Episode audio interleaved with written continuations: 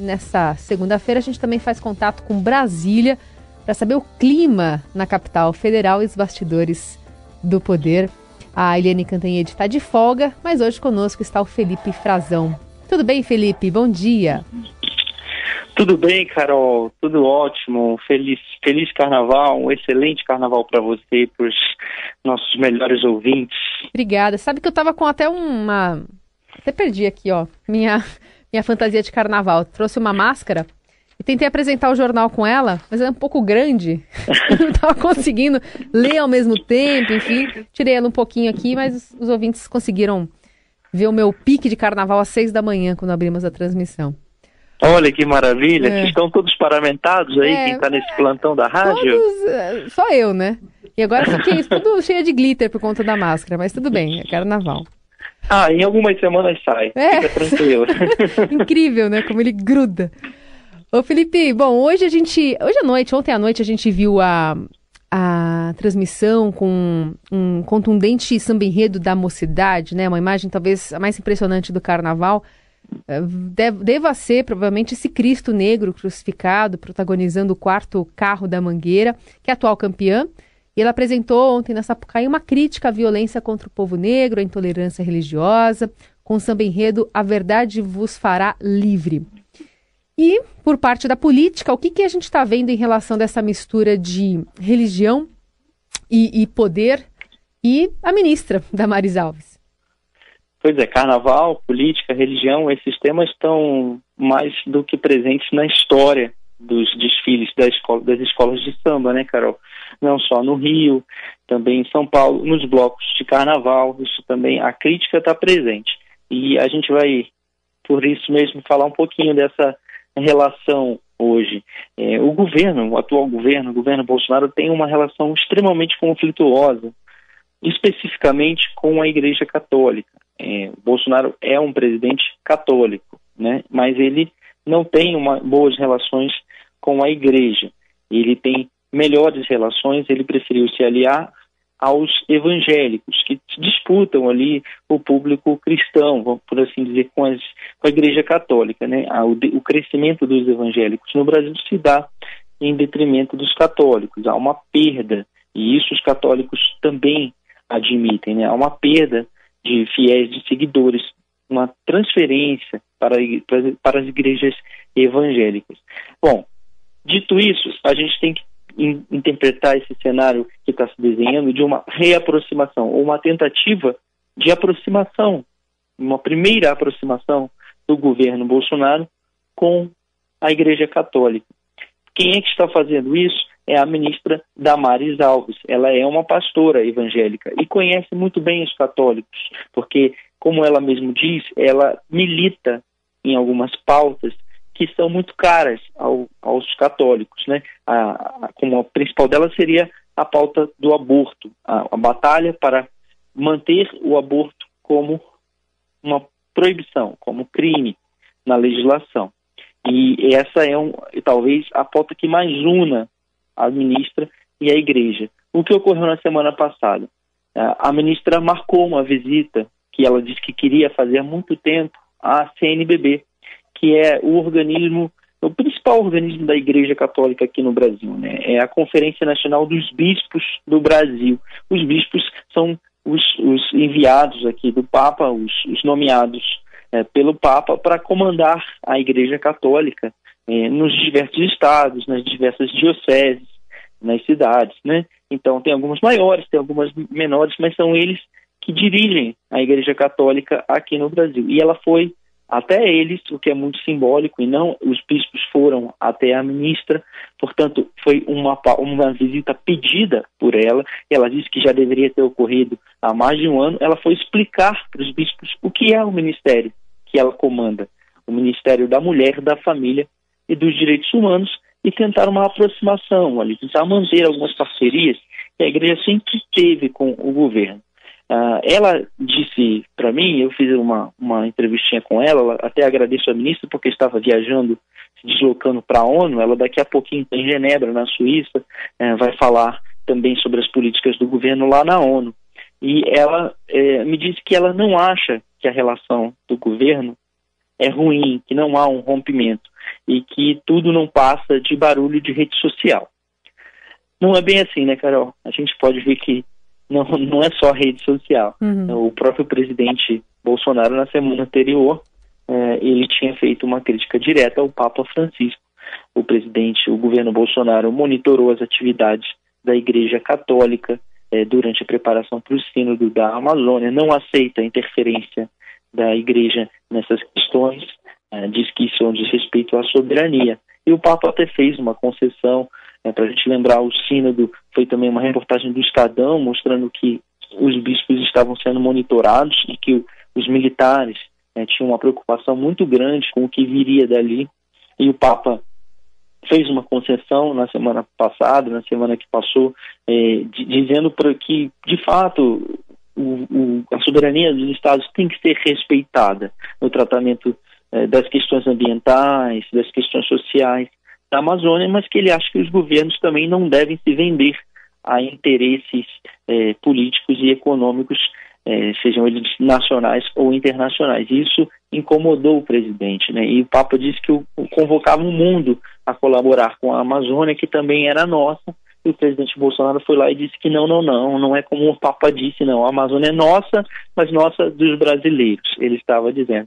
Então é nesse cenário que se dá essa aproximação, essa tentativa de, de que a ministra atue como uma bombeira para distensionar a relação entre o governo Bolsonaro e a Igreja Católica, especificamente a CNBB, né, os bispos, a direção da Igreja Católica no Brasil. Uhum. O Bolsonaro já disse, inclusive, que era uma parte podre da Igreja Católica. Ele usou essa expressão durante a campanha. Isso porque a CNBB há alguns anos ela é dirigida ou tem no seu comando é, bispos que são considerados de uma ala mais progressista, mais à esquerda do que os conservadores. Isso desagrada o governo. Então, essas são. Esse primeiro ato da ministra foi dizer, Carol, que, né, que as divergências são apenas barulho de rede social. Agora, é, o, a CNBB chamou a ministra para participar, então, né, como um ato talvez de, de, de, começo de relação, essa campanha, né, participar da campanha da fraternidade, a abertura da, da campanha da fraternidade, que é um evento bastante importante na Igreja Católica. Mas ela não podia, né? Mas é, isso ficou é, de uma forma tranquila ali, exposto, ou enfim, vai ficar algum outro representante no lugar da ministra? Como é que ficou essa relação pós-encontro? eles compreenderam, porque foi um pouco de última hora, apesar da ministra dizer que queria que esse encontro tivesse ocorrido já no ano passado, há mais de um ano, é, e faz sentido, né, porque o governo ficou 400 dias, 414 dias sem se apresentar, sem dizer para a igreja, olha, o Ministério que das pautas que mais é, dizem respeito a vocês é, é, esse aqui, essa aqui é a ministra, assim funciona, temos esse assessor e, e, tudo mais. Isso foi ignorado, né? E nesse período todo, o Bolsonaro se aproxima dos evangélicos, recebeu diversos é, líderes evangélicos, todo fim de semana frequenta algum culto evangélico. Então a igreja estava olhando isso claramente como um sinal de que não haverá diálogo. Estava hum. dando os, os seus sinais e dizendo publicamente que estava disposta ao diálogo. Só que a ministra então correu, foi lá na igreja, marcou um pouco de última hora, por isso o presidente da CNBB também não estava, né? Hum. O João Moura, que é arcebispo de Belo Horizonte, tinha viajado para lá, e aí, por uma, vamos dizer assim, incongruência de agências, né, de agendas, Carol, é, acabou que ela não conseguiu se reunir com o presidente da CNBB e não vai conseguir estar na campanha da fraternidade no lançamento é, na, nessa quarta-feira. Mas eles acho que entenderam que é um representante, é porque ela está na ONU e, e impedida, portanto, de, de participar desse lançamento. Essa campanha é relevantíssima em anos anteriores. É, também já tocou em temas políticos e a CNBB vai fazer o, o lançamento em Brasília aqui na quarta-feira. Eu devo acompanhar e trago mais informações na quarta sobre como foi essa, essa, essa campanha, como foi o lançamento né, da campanha, e, e, e aí vamos discutir também sobre o que eles uh, estão achando dessa tentativa de abertura de um diálogo por meio da ministra Damares. Mas, no momento, eu acho que ficou compreendido os hum. motivos de lado a lado. É, você falando, quando estava lendo a sua reportagem mais cedo aqui, eu lembrei da visita também, né, que a Damares fez ao Papa recentemente. Parece ter saído feliz do encontro com, com o Papa, disse que ele é bastante simpático, voltou a falar sobre aborto na, na época, né, desse ativismo que teria aqui no Brasil pro aborto. Mas acho que também, né, dá para dá entender que é, ela tem andado nesse passo, como você frisou agora, né? Desde esse encontro com o Papa, agora nessa aproximação com a CNBB. Vamos ver que, que caldo sai é, dessa movimentação do, do governo Bolsonaro, né? É, a ministra é muito hábil, né? Ela é um pouco performática, assim, faz as suas declarações que às vezes chocam, repercutem demais, mas ela sabe especificamente quando fazê-las. Ela, ela é uma oradora, ela é pastora, ela é da igreja da Batista da Lagoinha, lá de Minas. Então, assim, ela, ela domina esse, essa colocação pública, essa forma de falar, quando falar. E ela, de fato, fez essa aproximação com o Papa, estava com a Michelle Bolsonaro, com a primeira-dama, fez selfie com o Papa, saiu é, do Vaticano elogiando o Papa para todo mundo, não é o que o resto do governo pensa, esse é o problema, né? É. O resto do governo não acha que acha que o Papa é um comunista e tudo mais, e, e é contra, portanto, é, o governo, há uma predisposição de, de conflito. A ministra, é, desde o ano passado, está fazendo esse caminho um pouquinho diferente e tal, mas ela frisou para mim que tinha ciência do presidente Bolsonaro, que ela iria a CNBB, que ele sabia é, e não discordou da visita dela. Hum. Que muito se fala também é, na repercussão policial, né, violenta, lá no Ceará, já que tem uma greve, né, tem um motim de policiais militares e uma comitiva de ministros que vão até Fortaleza hoje para entender melhor como tratar desse assunto. Felipe, que que, que é, pode se sair dessa reunião e dessa avaliação aí do ministro Moro, entre outros ministros que vão, vão estar também em Fortaleza hoje? coisa mais importante, Carol, é, e os nossos ouvintes, é, que pode sair é uma colocação, uma condenação, é o que se espera, por parte do governo federal e seus representantes de uma greve militar, o que é ilegal e o que não houve até agora, politicamente. É, o ministro Moro está acompanhado, ou, se faz acompanhar, de dois outros ministros, que são o da Advocacia Geral da União, André Mendonça, e o ministro da Defesa, o ministro Fernando Azevedo, general Fernando, que na prática ele é que é o atual responsável pela, por garantir a segurança no Ceará, porque o governo decretou, né, o presidente decretou uma operação de garantia da lei e da ordem no Ceará. Portanto, hoje a segurança pública está sendo feita pelas Forças Armadas. Então, não se reporta ao ministro Moro, tampouco ao advogado-geral da União, se reporta ao ministro da Defesa.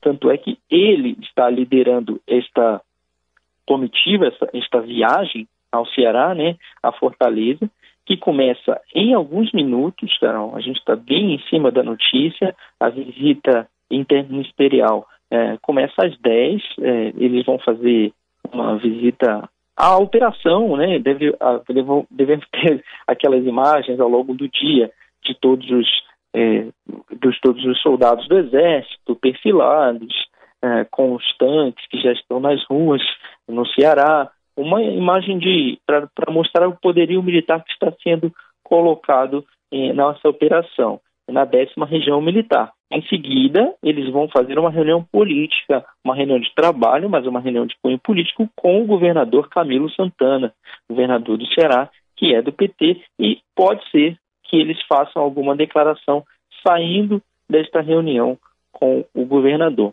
Isso é o que vai ocorrer hoje. Porém, já desde o fim de semana, a gente é, tem visto os militares nas ruas do Ceará. Né? Eles já estão em atividade, as Forças Armadas. É, é importante que o ministro Moro fale, porque, na prática, quem cuida da segurança pública, a despeito de estar nesse momento ligada ao Ministério da Defesa, por conta da intervenção é, dos militares, não intervenção militar, nem é uma intervenção na segurança, como já ocorreu no Rio de Janeiro, mas é uma passagem de, de comando é, da situação de segurança, né, de manutenção da segurança para os cidadãos para os militares.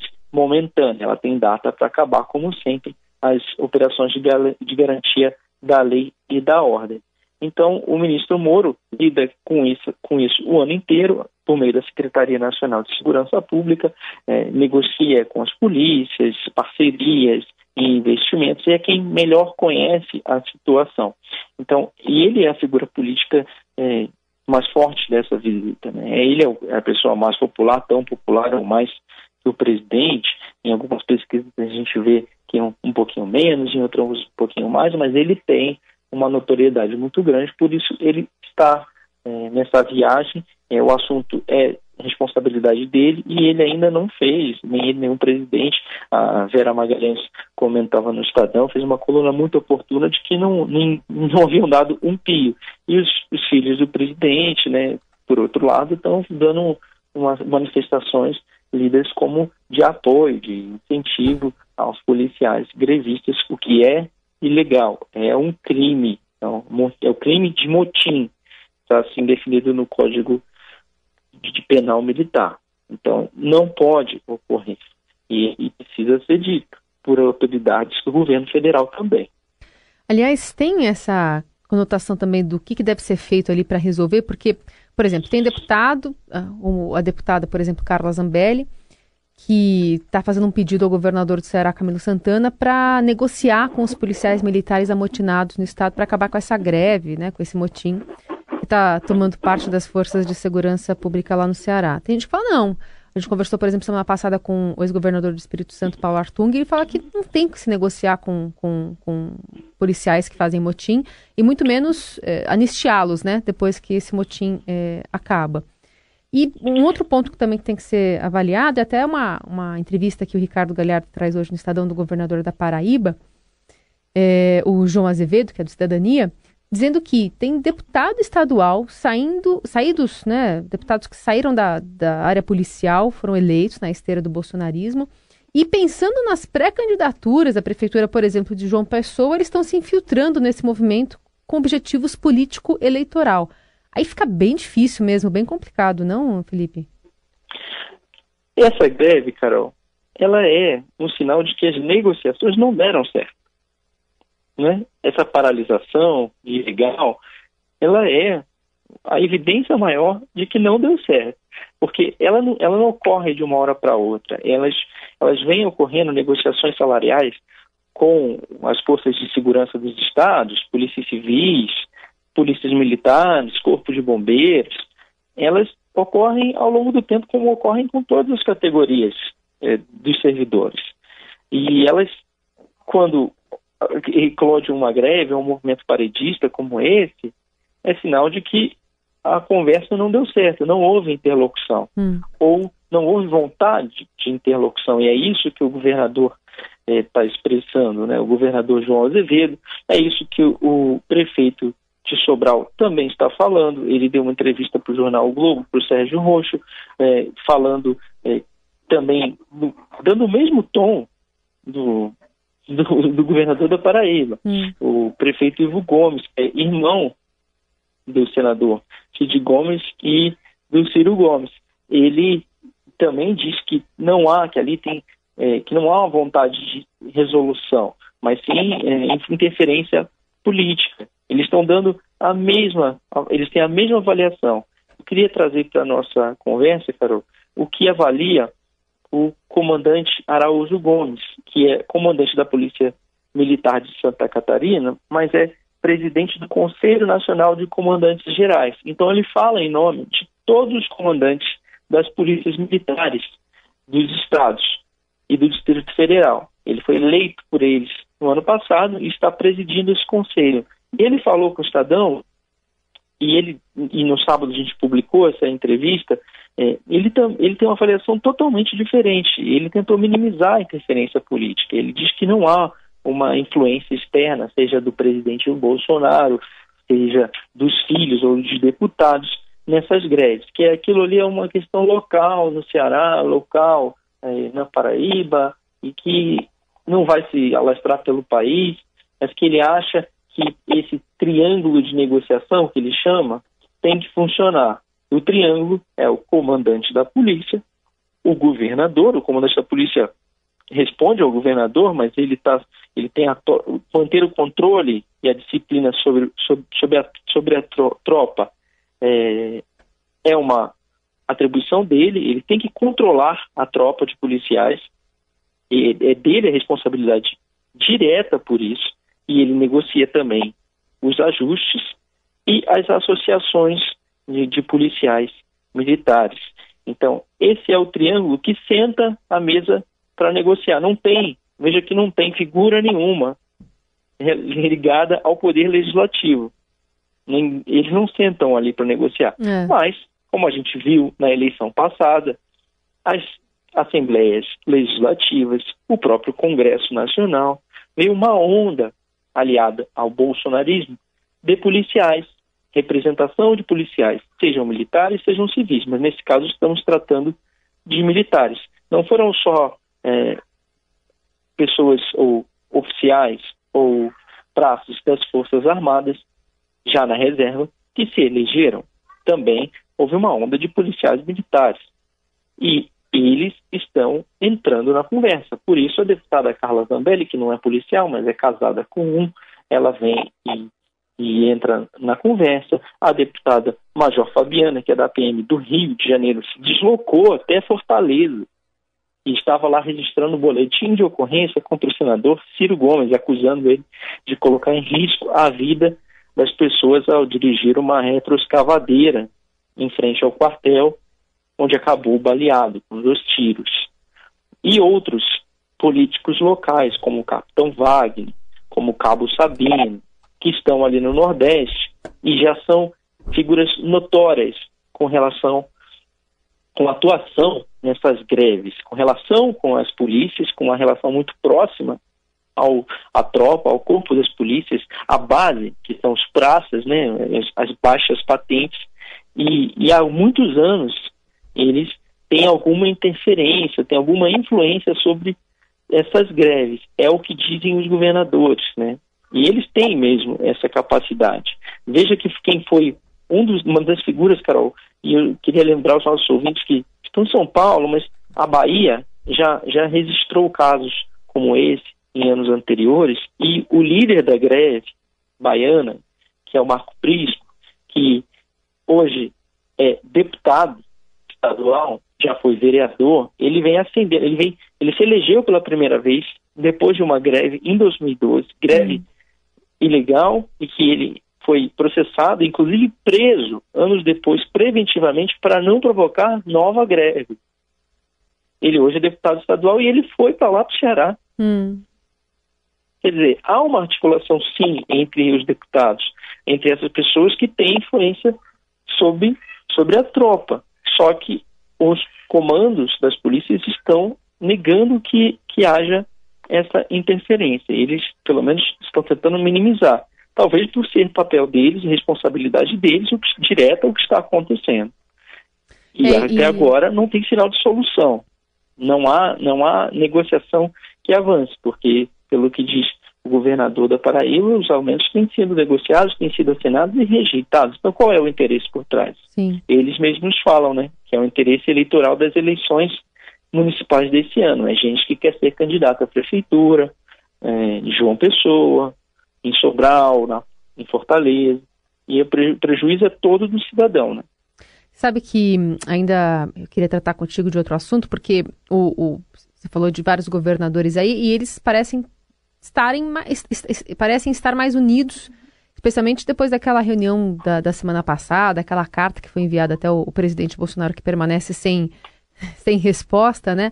É, o governador de São Paulo, o João Dória, está no Rio de Janeiro, aliás, foi convidado para o camarote do Rio, lá na Sapucaí, pelo governador Wilson Witzel, e voltou a falar né, sobre essa leviandade ao atacar o governador da Bahia, Rui Costa, e também mencionou que as atitudes agressivas de Bolsonaro têm provocado uma união inédita entre alguns governadores. A gente separou um trechinho aqui para o nosso ouvinte ouvir. O presidente Bolsonaro, nesse momento, está tendo um, um, bom papel, o papel de unir os governadores. Nunca estiveram tão unidos os 27 governadores do Brasil como agora. E devemos isso ao presidente Bolsonaro. Então tem mais essa, né? Para ser administrada uma carta pedindo né, o fim dessa dessa disputa, o fim dessa manifestação que está marcada agora para março contra os, os governadores, especialmente envolvendo o ICMS e outras questões aí que entraram na pauta na semana passada, mas está unindo de fato os governadores, né? Não dá para negar. É perfeita a colocação do, do, do, do Dória, né? Ele está correto. Ele, essa, não é nesse esse caso da segurança, começou ali também envolvia a, a morte do capitão Adriano, né, uhum, uhum. que era acusado de chefiar a milícia, e aí ele abre um embate com o governador Rui Costa da Bahia, o presidente vai, diz que a polícia né, tá, é uma execução, coloca em suspeita se foi ou não uma troca de tiros, totalmente contrário ao discurso da vida política, carreira política toda do presidente da República.